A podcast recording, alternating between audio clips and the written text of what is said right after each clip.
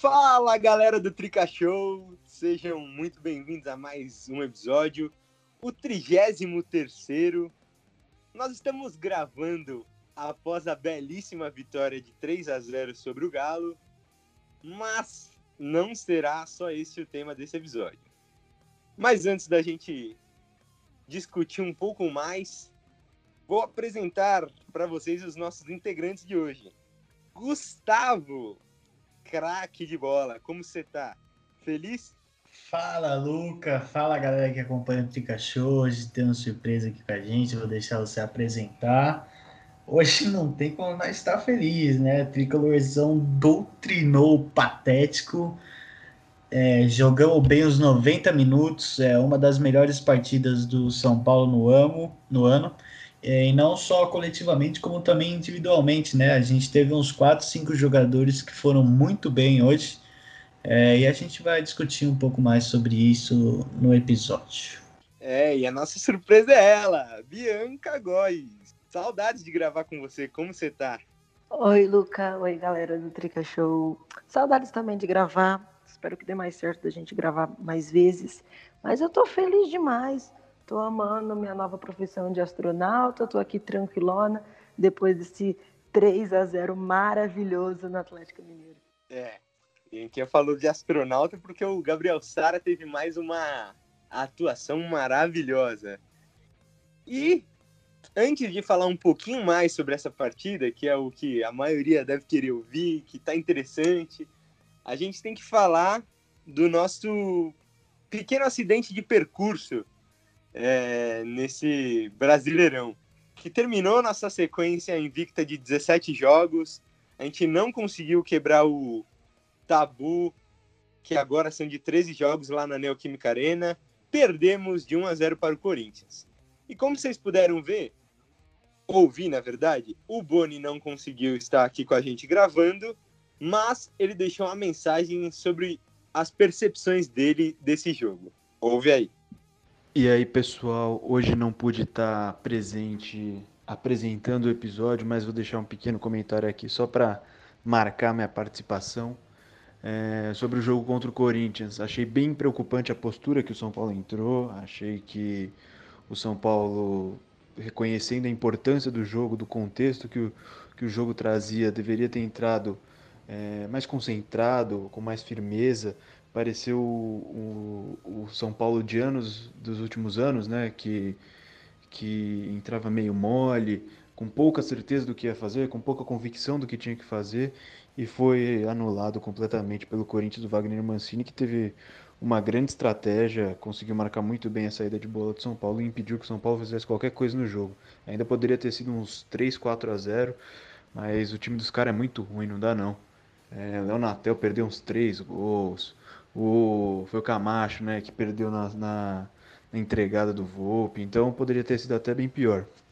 Eu fiquei bem, bem preocupado porque o modo como o São Paulo reagiria essa derrota é, iria definir muito do que seria o, restante da temporada do São Paulo, porque foi uma derrota importante, uma derrota num jogo importante que, que representava muita coisa e o modo como o São Paulo iria reagir é, seria determinante para o restante da temporada.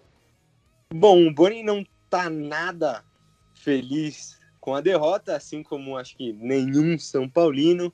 A gente estava muito esperançoso, com uma expectativa muito alta como a gente discutiu no último episódio, eu, Boni e Gustavo aqui. É, mas eu queria saber de vocês, Gustavinho primeiro, é, vocês acham que tem algum culpado principal por essa derrota lá na Neoquímica Arena? É, Luca, é difícil a gente falar sobre, sobre um culpado específico, né, desse jogo. São Paulo, São Paulo jogou mal a partida inteira, praticamente, foi dominado pelo Corinthians. É, então acho que assim, é, se a gente for falar um nome, acho que acaba tendo que ser o do Diniz, né? Apesar do bom trabalho que ele vem fazendo, é, o, o, São Paulo tinha que ter reagido de alguma forma e assim, sabendo que o Corinthians, que o Mancini conseguiu fazer um bom trabalho de neutralizar a gente, o Diniz tinha que também ter uma carta na manga para saber sair dessa, dessa situação ruim é, e fazer o São Paulo jogar. O São Paulo, o São Paulo não, você não conseguia ver o bom futebol que foi mostrado nos últimos jogos. É, então, teve também o problema da defesa, principalmente na, na hora do gol. Mas acho que se for para escolher um nome, eu vou com o do Diniz. Mesmo ele tendo feito um. Está fazendo um ótimo trabalho, né? É, e aí, se for comparar alguns meses, a gente criticava bastante. Hoje em dia é muito difícil achar um jogo assim, porque o trabalho dele está sendo realmente ótimo. É, mas nessa partida específica do Corinthians, se for falar algum nome, eu deixo do Diniz. É, críticas com elogios também ao Diniz, né? Porque ele está merecendo. Mas agora eu queria saber de você, Bianca. Você acha que foi o Diniz mesmo ou você pensa que foi mais uma falha coletiva? Eu concordo em partes que foi que foi o Diniz. Concordo com o Gustavo que como o Mancini usou é, um esquema que neutralizou muito o São Paulo, o Diniz deveria ter sim um plano B, um plano C para conseguir fazer o time jogar, pelo menos jogar alguma coisa, porque a gente foi neutralizado totalmente pelo Corinthians. O São Paulo estava totalmente apático, não é o time que a gente está acostumado a ver. Mas eu queria ressaltar outro ponto. Eu acho que a partir de domingo, o psicológico do São Paulo estava abalado de alguma forma. Eu acho que o tabu pesou muito e os jogadores entraram com uma postura em campo que fazia tempo que a gente não via ele estava com um jeito de perdedor. Já o Corinthians não. O Corinthians lutava por tudo, em todas as bolas. Parecia que o único time queria ganhar. O São Paulo estava lá para não ser humilhado, para não perder, para o empate estava bom. Eu não via vontade de vencer no São Paulo no domingo. É, é muito do que a gente falou no último episódio, né? Podiam ter dois lados, porque o São Paulo podia chegar muito lá em cima, querendo quebrar o tabu e manter a sequência invicta, ou podia chegar lá embaixo, que foi o que você citou que aconteceu, é, por ter esse tabu, por estar jogando contra o Corinthians na arena. E aproveitando que você falou disso, do tabu, eu queria te perguntar o que, que, você acha que pesou mais? O tabu ou a sequência de jogos, o cansaço e o desgaste que a gente está vendo no São Paulo constantemente em vários jogos? Eu acho que se esse episódio tivesse sido gravado antes da vitória de hoje, é, eu, eu até falaria um pouco mais do cansaço. Mas depois de ver o jogo de hoje, mesmo São Paulo tendo jogado domingo, eu acho que o que mais pesou mesmo foi o tabu, foi um fator mais psicológico. E para você, Gustavo, e aproveitando, se você concordar com a Bianca, o que, que, você acha que o São Paulo pode fazer, tem que fazer para no futuro conseguir quebrar esse tabu? Porque ano a gente conseguiu quebrar o tabu lá no Allianz, é, mas lá na Arena do Corinthians parece que não vai. É exatamente isso que a, que a Bi falou, Luca. É, se, fosse, se esse episódio fosse gravado antes, a gente falaria provavelmente da sequência, mas hoje a situação foi totalmente diferente. Então, como eu acho que o São Paulo, o São Paulo para esses jogos em que assim é, a situação do tabu tem que ser quebrada, é, o São Paulo primeiro tem que entrar com mais calma, é, e fazer não é não é nada muito fora do comum. São Paulo tem que fazer o que estava fazendo, tem que jogar tranquilo, é, no estilo que o Diniz tem mostrado no nosso time. E aí o que pode mudar, pro, é, que daria talvez assim um ânimo a mais, é a preparação para um jogo desse. É os jogadores entenderem o que, que está sendo colocado e o que está valendo isso. A gente está a 13 jogos é, sem conseguir uma vitória na arena, nunca ganhamos lá.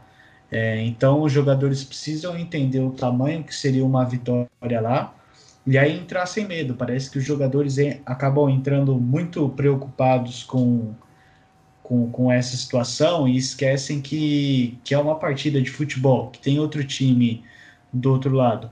É, então o São Paulo precisa primeiro entender é, o quanto vale valeria uma vitória dessas e depois conseguir fazer o que tem feito nos, nos outros jogos que a gente tinha ido tão bem.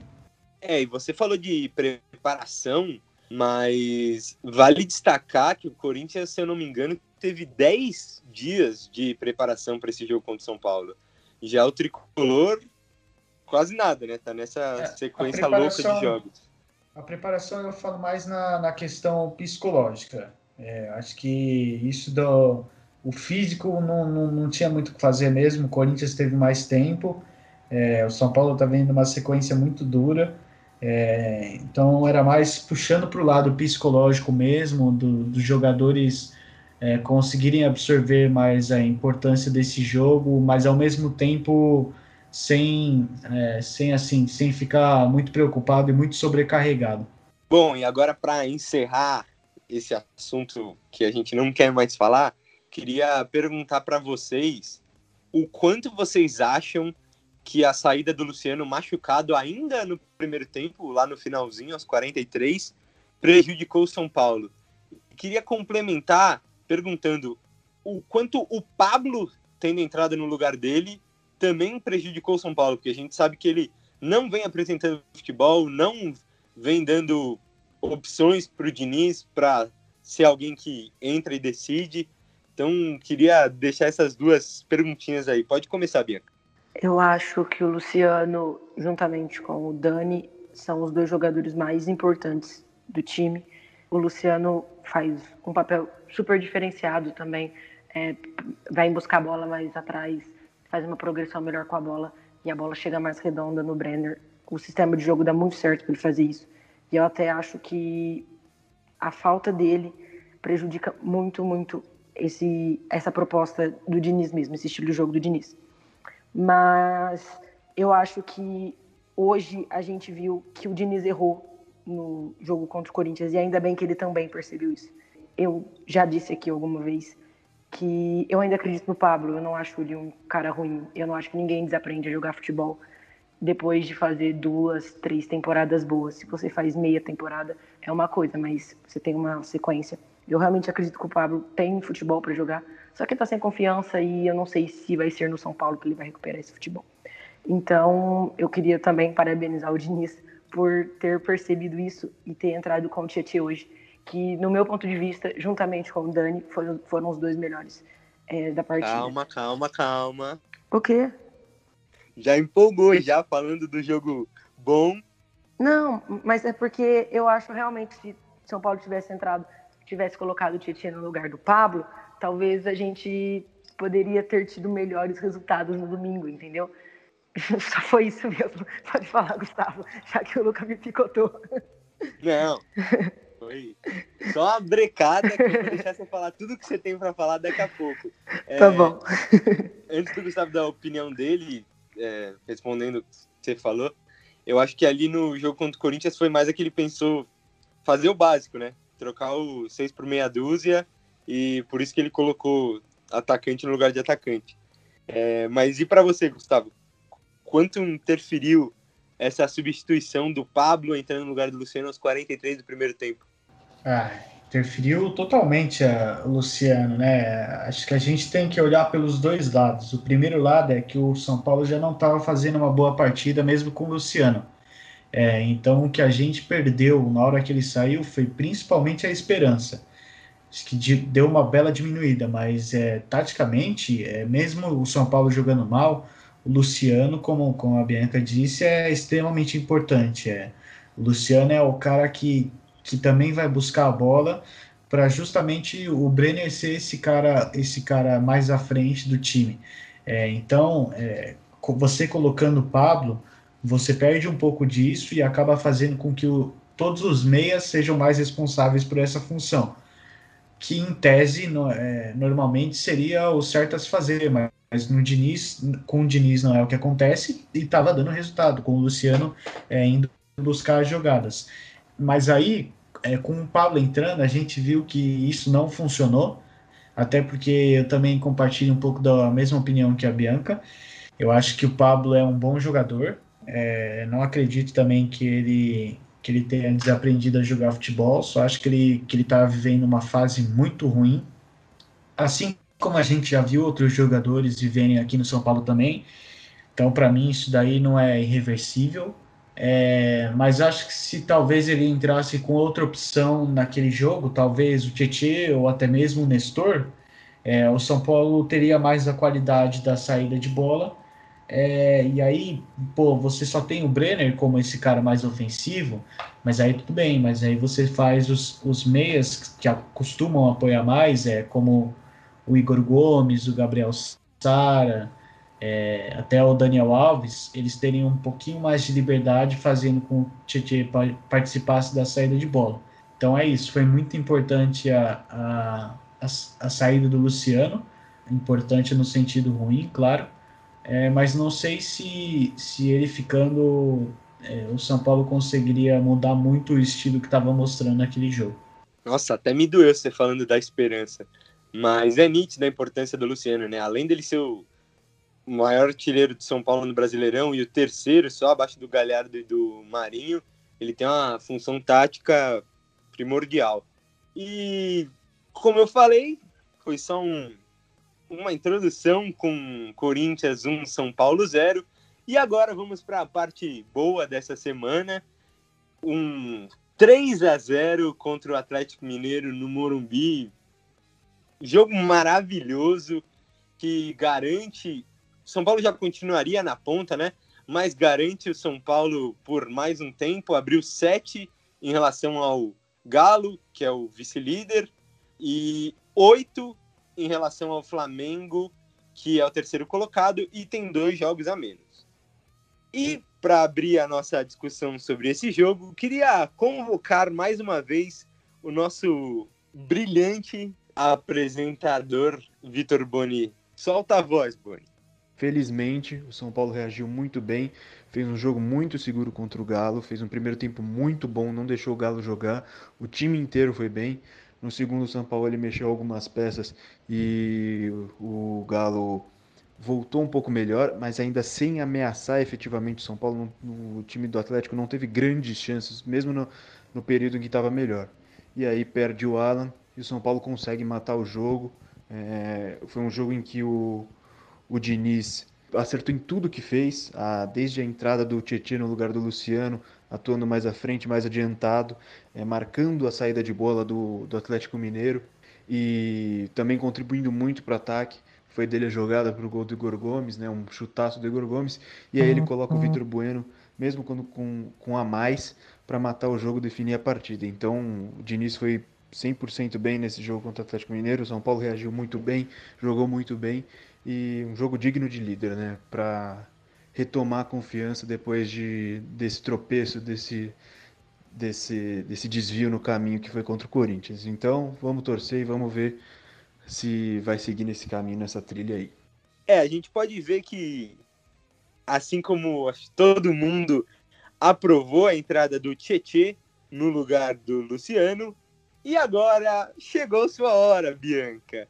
Fale, o que, que você achou que o Tietê acrescentou? Quanto foi diferente ver ele ali. Ele mesmo falou na entrevista pós-jogo que jogou como um atacante. Você acha que isso pode funcionar para os próximos jogos? Ou foi só um, uma coisa de um jogo porque ninguém estava esperando? Olha, Luca, eu gosto bastante do Titi. Eu acho que ele saiu do time justamente porque precisava mesmo de um cara mais defensivo no meio-campo, mas não porque falta qualidade nele. Inclusive, a saída de bola dele, para mim, é um dos, das suas maiores qualidades. Eu vi o Tietchan hoje como um jogador sem posição definida. Um jogador que trabalhou pressionando a saída de bola ou vindo buscar a bola mais atrás. Ele estava praticamente em todas as posições do meio campo para frente. E eu gostei muito disso. É, o Tietchan é um jogador, um jogador bastante versátil que consegue fazer N funções em campo mesmo. Mas essa função mais ofensiva, como ele fez hoje, eu nunca tinha visto. É uma pena a gente não ter ele pro próximo jogo do campeonato, porque ele tomou o terceiro cartão amarelo, infelizmente. É, eu acho que seria que achamos o substituto para Luciano. Claro que comparações não devem ser existidas justamente pelo que a gente disse anteriormente é sobre o Luciano. Mas eu gostei muito do Titi. Achei que ele fez uma ótima partida. E como você me cortou antes, eu acho que ele e o Dani Alves foram os melhores do jogo, mesmo vocês achando que o Juanfran foi melhor. Bom, agora a Bianquinha teve todo o tempo do mundo para falar sobre o Tietê no jogo contra o Galo. E ela citou dois destaques, Gustavo. Eu queria saber de você, porque lá no começo você falou que quatro, cinco nomes. Quem são esses quatro, cinco nomes? E por que, que você acha que eles foram tão importantes para a vitória não tranquila, mas ótima vitória de São Paulo. Olha, Luca, é, acho que a gente pode citar aqui como alguns nomes que foram muito bem hoje. É, começando pela defesa, é, Arboleda e Juanfran foram muito bem. É, o Volpe eu não vou nem citar porque foi uma partida mais segura do que se destacando assim, então a Arboleda e o Fran foram muito bem hoje. Aí a gente partindo para o meio, o Daniel Alves e o Tietchan também foram muito bem. É, eu também acho que o Juan Fran fez uma boa partida, mas eu teria ido como melhor do jogo de ou Tietchan ou Igor Gomes. Aí o Igor Gomes já entra nessa lista. Ainda soma o Sara. É, então, assim, Arboleda, Juan Fran, Tietê, Daniel Alves, Igor Gomes e Sara, seis jogadores que, que foram muito importantes hoje. É, isso, isso para a partida de hoje é fundamental, você ter principalmente o individual, porque aí você acaba é, não dependendo tanto de assim de, de sorte ou de Brenner e Luciano, como a gente tinha hoje só o Brenner é, você ficava naquela expectativa de saber como que o São Paulo vai exportar. É, e você vê que, que o São Paulo não depende deles é muito importante, porque um tempo atrás a gente ficava preocupado com isso. Pô, só o Brenner e o Luciano estão marcando gol, o que, que vai ser de São Paulo quando a gente perder, se a gente por acaso né, perder esses caras, seja por suspensão ou lesão. E agora o, o time inteiro mostrou o resultado, com uma atuação muito sólida e com, com os outros nomes do time mostrando que estão ali, que estão ali fazendo um papel extremamente importante e jogando bem. É, acho que vocês foram muito bem. Eu queria só dar mais ênfase ainda ao Juan Fran, porque, meu Deus, que homem maravilhoso! E como é bom, né, Luca? Como é bom a gente ver o Juan Fran jogando bem, né? O Juan Fran. Sim tinha sido criticado, principalmente, acho que na, se eu não me engano, na volta da pandemia. É, então, cara, a gente vê, a gente sabe que ele é um cara que não, que já tem uma idade mais avançada. É, então, você vê ele jogando em alto nível, se entregando tanto pelo São Paulo. Pô, o Keno não, o Keno, o Keno jogou muito pouco hoje. O Keno é talvez o principal jogador do Atlético, o que mais cria no Atlético, e o Keno não teve espaço hoje. O Juan simplesmente anulou ele. É, eu ia falar isso. O Bandeirinha, que estava no campo de defesa do São Paulo no segundo tempo, teve mais participações no jogo do que o Keno. Que, meu Deus, Juan Fran jantou. E aproveitando que a gente está falando do sistema defensivo, queria destacar que nos últimos cinco jogos, o São Paulo levou só um gol.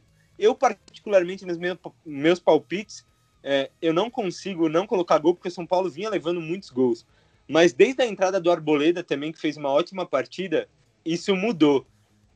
E tendo toda aquela questão de saída de bola também, que os zagueiros devem e precisam participar muito, vocês acham que tendo uma zaga mais sólida, apesar do, do lateral esquerdo que não sabe marcar, vocês acham que dá mais confiança para o resto do time para trocar esse espaço, fazer triangulação? Então, eu acho que esse sistema defensivo foi até o que eu falei anteriormente sobre o Luan. Eu acho que depois da entrada dele, o sistema defensivo virou outro.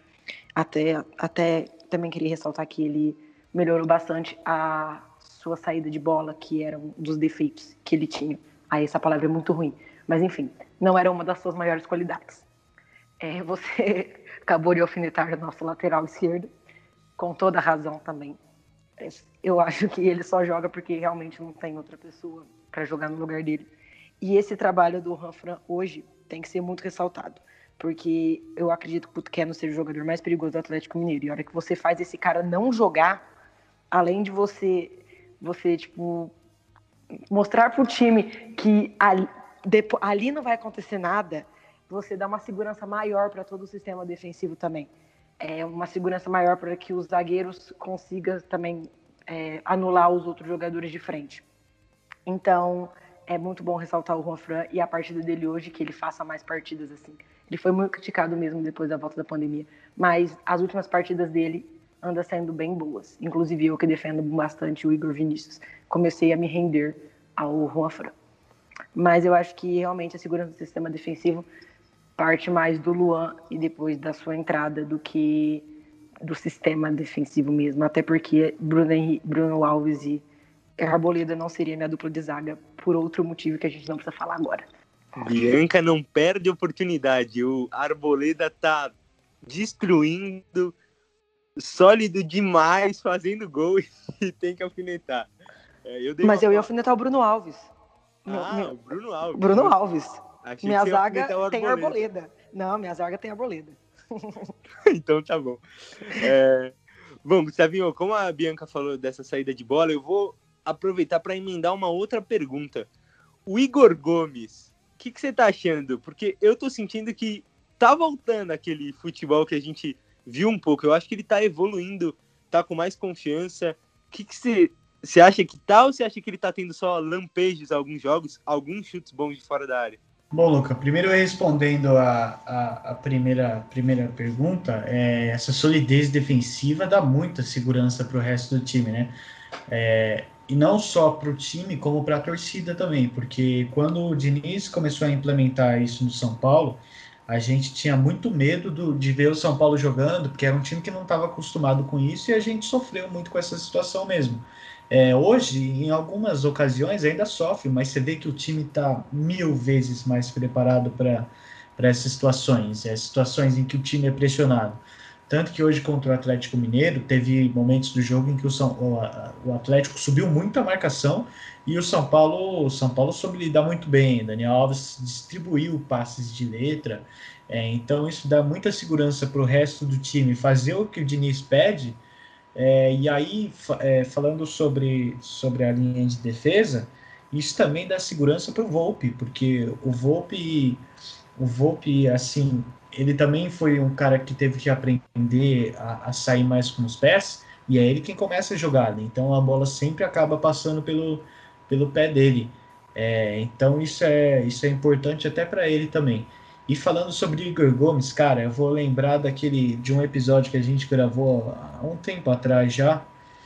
E a gente falava, né, que o São Paulo estava jogando bem. É, é, se não me engano, não sei se foi, foi por volta do jogo contra o Fortaleza pela Copa do Brasil. A gente falava que o São Paulo estava jogando bem, mas que ainda faltava Daniel Alves e Igor Gomes se acertarem. E, pô, cara, tá voltando, né, meu? A gente falou naquela hora, queremos ver esses dois caras jogando mais. O Daniel Alves já tá comendo a bola de novo há uns jogos, o Igor Gomes um pouquinho menos, mas o Igor Gomes tá, tá voltando a jogar aquele futebol que a gente viu principalmente no jogo contra a LDU. É muito importante porque o Igor Gomes é um cara de muita movimentação. O meio-campo de São Paulo precisa ter muita movimentação, dele e do Gabriel Sara principalmente. Então você vê ele voltando a jogar bola, armar jogadas, é, você via, para quem estava assistindo o jogo na Globo, as votações para a melhor da partida. E o Igor Gomes chegava a dominar, e aí você percebia que não era só por conta do gol. Você percebia que era porque ele realmente estava fazendo uma boa partida, estava muito participativo, ele ia na defesa buscar a bola, estava atacando bem também. É, então eu acredito que esteja voltando esse futebol, esse futebol dele sim, pô, isso só tem a acrescentar pra gente. É, e aproveitando o que você falou da saída de bola, pode ver que no jogo contra o Atlético tiveram umas duas ou três oportunidades que o São Paulo perdeu a bola ainda lá atrás. Mas aí o cara que perdia a bola ou que estava mais perto fazia uma aproximação que não deixava o outro encostar não deixava tocar para o lado, não deixava chutar, não deixava fazer nada. E aí chegavam todos os cinco, seis que já estavam mais para frente. Então eu acho que isso melhorou muito. Estar preparado. E teve um lance que marcou muito que foi do Luan na lateral esquerda, que ele estava com dois, três caras cercando ele e ele segurando a bola com uma tranquilidade. Então, ele é um baita jogador, eu sempre gostei do futebol dele e acho que ele ele deu essa solidez, mas ele tá dando, deixando mais sólida a cada jogo, porque ele tá evoluindo a cada jogo. Agora a gente falou das coisas boas, eu queria ressaltar a parte que eu acho ruim, às vezes, de São Paulo, pelo menos achei nesse jogo, como torcedor, que é quando o São Paulo se retrai, chama o adversário, é, isso me preocupa, principalmente contra adversários fortes, fortes que tem muitas opções ofensivas. Vocês não acham que o São Paulo dá muita sorte ao azar às vezes? Deixa muito exposto. É, e vocês acham que o cansaço pode afetar nisso? Porque o São Paulo ficou marcando lá em cima um bom tempo, né? Bianca, pode começar você. Então, eu ia falar justamente isso. Eu acho que esse momento que o São Paulo se deixa ser pressionado, como aconteceu no começo do primeiro tempo até, eu acho que é muito por causa do desgaste que o time tem marcando muito à frente. A pressão que o São Paulo faz na saída de bola do adversário é sempre muito intensa. E eu não acredito que dá para fazer isso em 90 minutos. Eu acho que o desgaste do jogador para fazer isso em 90 minutos pode fazer ele na partida seguinte sair, sair quebrado ou não render o esperado.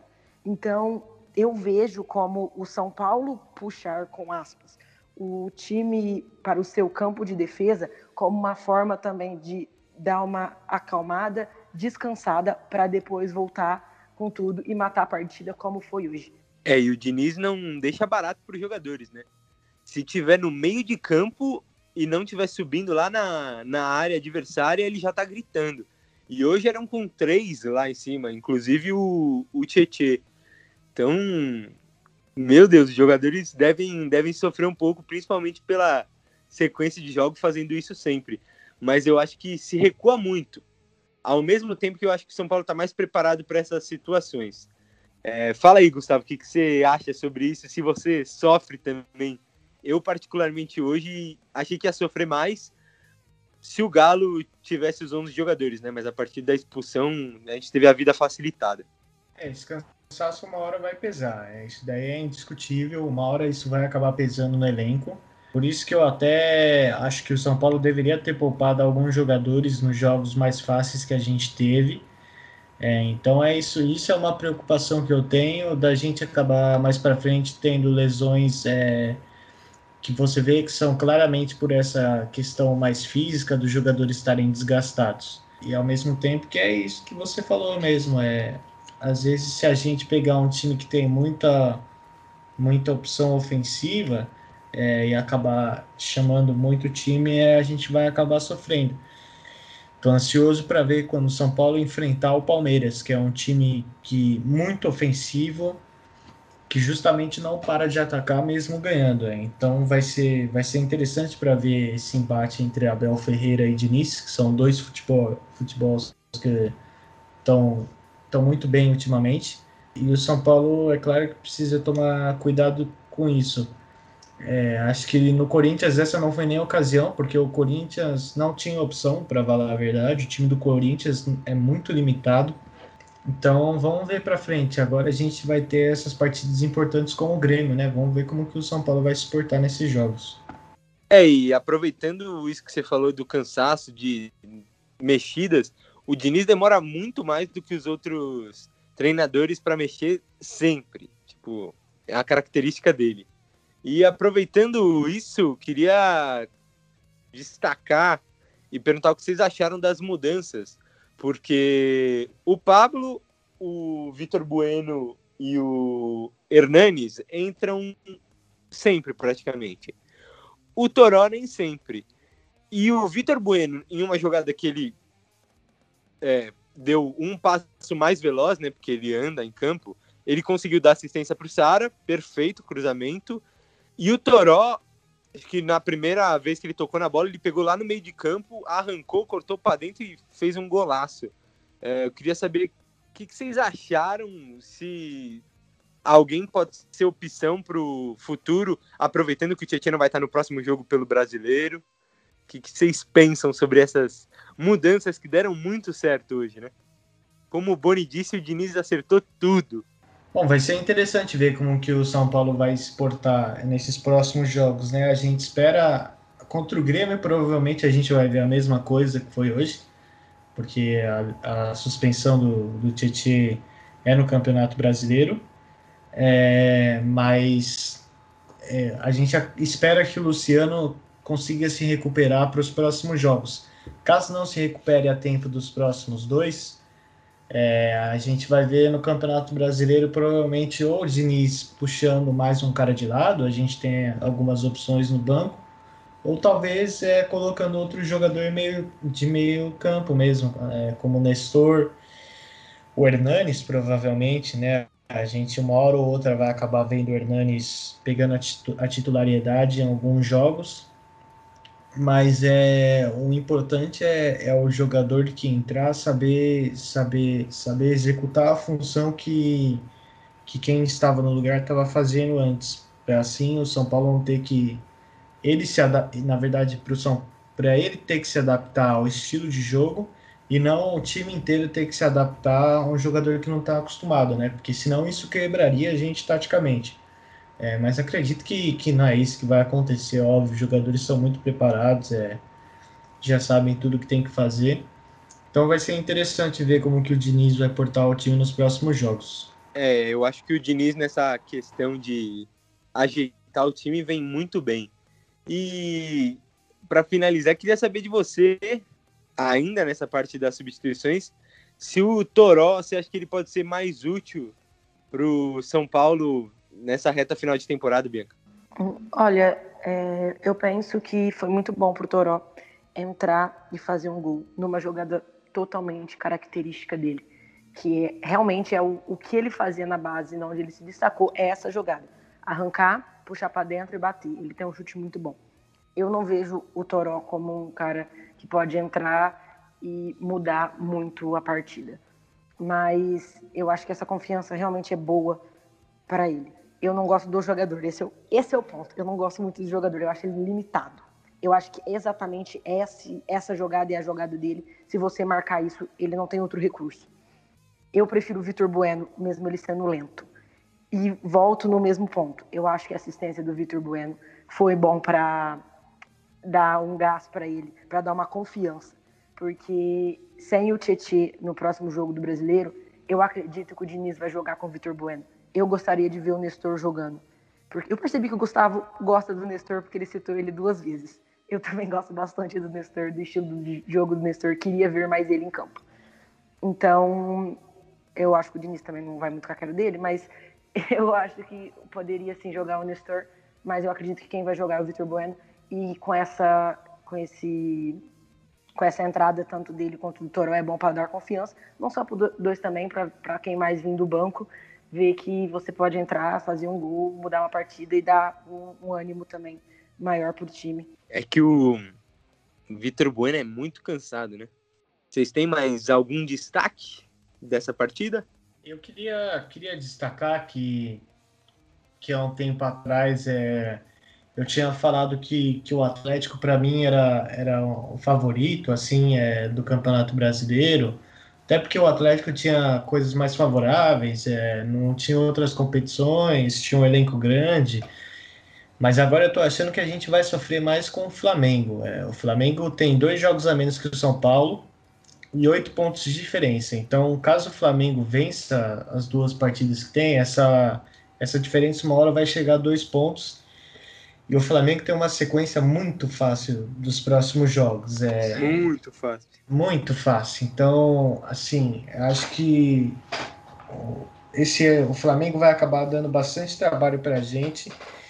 É, e o São Paulo vai ter que ter que fazer igual hoje, vai ter que jogar bem os jogos grandes para que o Flamengo não acabe ultrapassando a gente.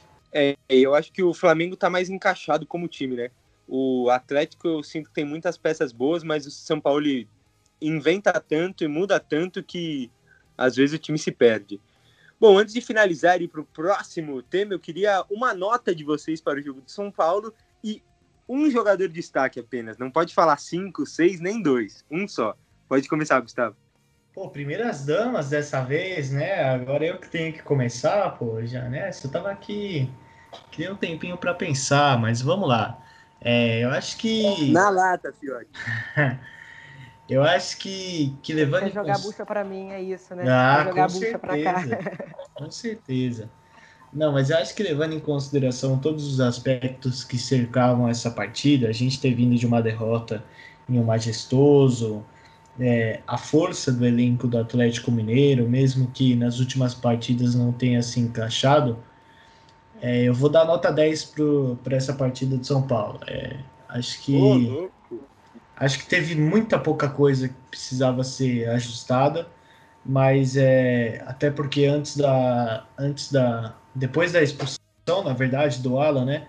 Que a gente começou a ter uma facilidade maior assim.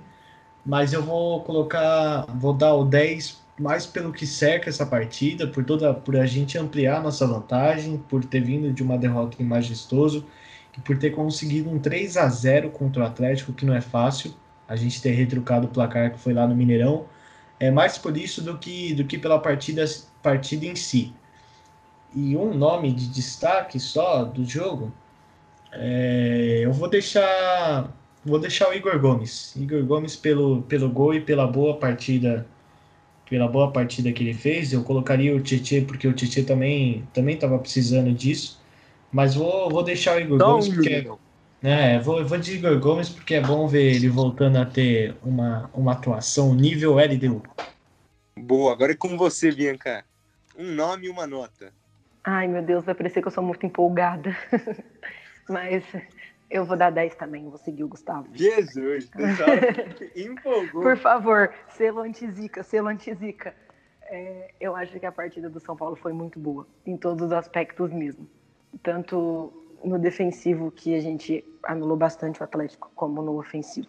Acho que o São Paulo criou bastante. É, acho que o meio-campo foi o principal destaque. Por isso que o meu único destaque vai ser o Daniel Alves.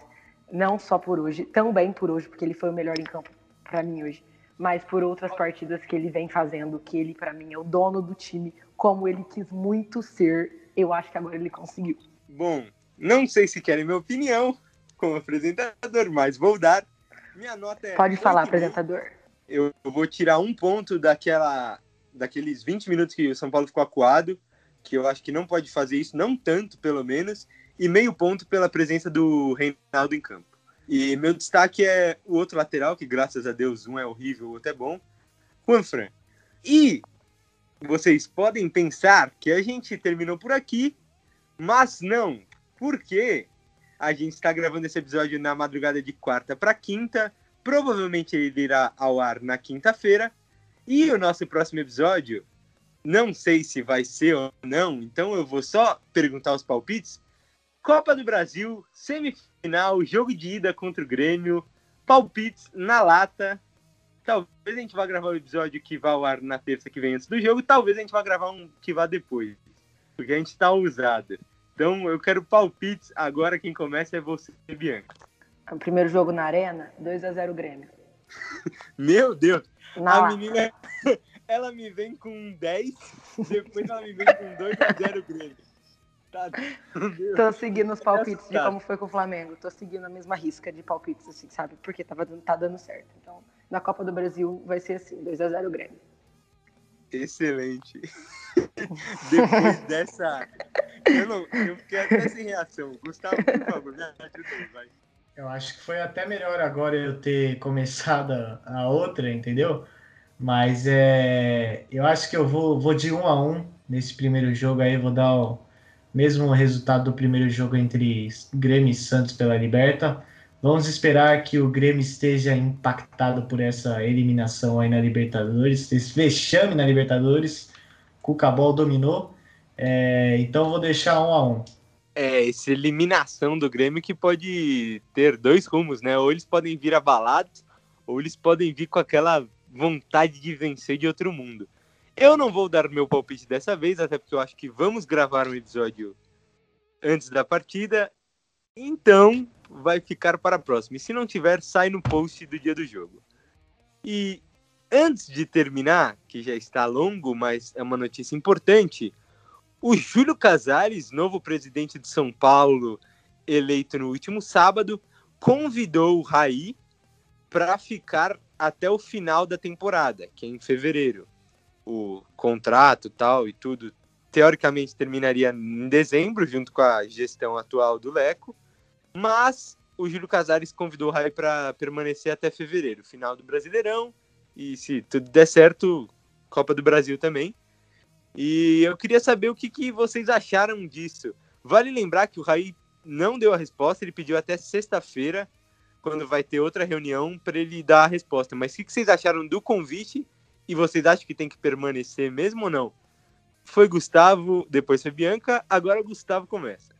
É, o Raí estava sendo bastante criticado, né? Principalmente pela torcida, era um dos dirigentes que, que a torcida estava tava pegando bastante no pé.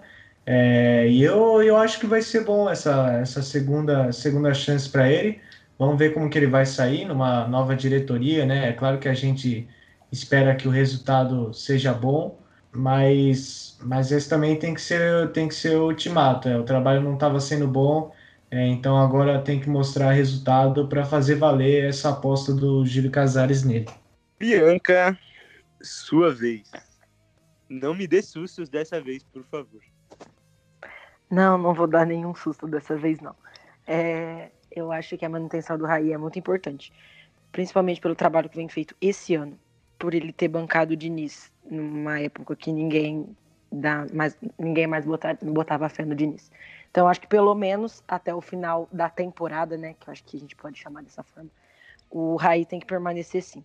Aí depois avalia-se o trabalho dele como um todo mesmo que eu não sei se tem mais pontos positivos ou negativos, eu acho que só no final da temporada mesmo que a gente vai conseguir ter uma noção, porque se for campeão de, de algo, acho que essas coisas mudam bastante.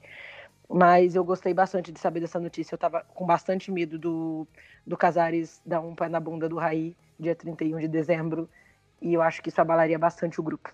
Bom, eu concordo plenamente com a Bianca. E vale ressaltar que é algo que a gente já discutiu aqui, que é a volta do Murici, está confirmada.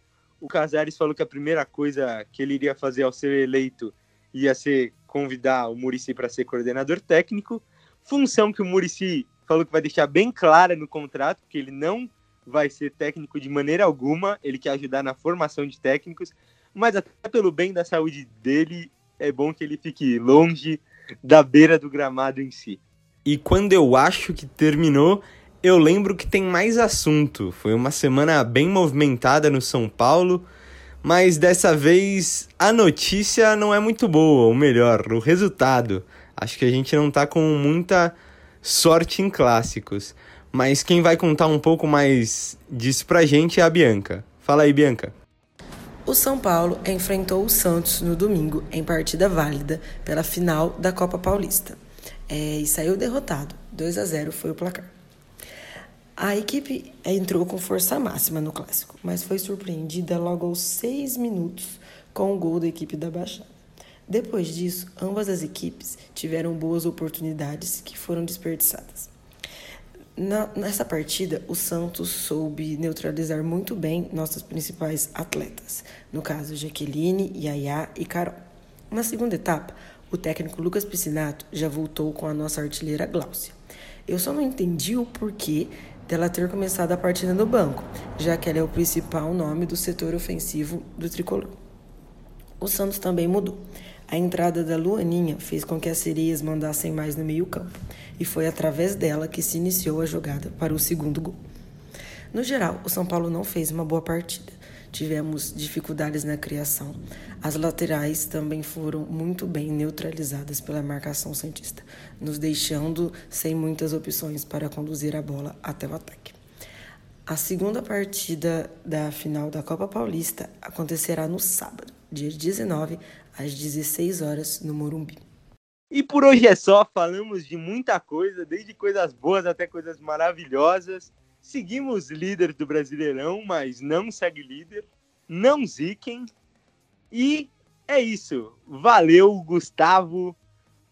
Muito obrigado pela sua participação mais uma vez aqui no nosso glorioso Trica Show. Valeu, Luca. Valeu, Bianca. Valeu, pessoal que acompanhou a gente até aqui. Agora, uma semana de preparação para esse jogo tão decisivo. É semifinal finalmente São Paulo numa semifinal de Copa do Brasil de novo e vamos para cima. Esperamos que o resultado, obviamente, seja positivo. É isso, e valeu, Bianca. Muito bom gravar com você. Eu sempre falo isso e falo para você voltar na próxima, e você demora mais uns cinco episódios para voltar. Então eu só vou falar obrigado pela participação, para ver se você volta antes. Quem sabe eu não surpreendo da próxima vez. Mas eu que agradeço, foi muito bom gravar com vocês. Obrigado, gente que ouviu a gente aqui. Mas é isso. Vamos São Paulo. Eu espero que eu erre o palpite do próximo jogo. é isso, galera do Trica Show. Valeu para quem chegou até aqui. Já sabe, né? Segue a gente nas redes sociais. arroba Tricachou no Instagram, Tricachou no Facebook, no YouTube. Vamos ver que não estamos subindo vídeo lá, é bom ressaltar que o Boni sempre ressalta isso, então vou fazer jus à função. Mas, é, se tudo der certo, além do São Paulo colaborar no começo de 2021, a gente vai melhorar também, evoluir. É isso, um abraço, principalmente ao nosso apresentador Vitor Boni. Espero ter honrado a sua posição. E semana que vem também espero voltar como comentarista. Valeu, um abraço e tchau!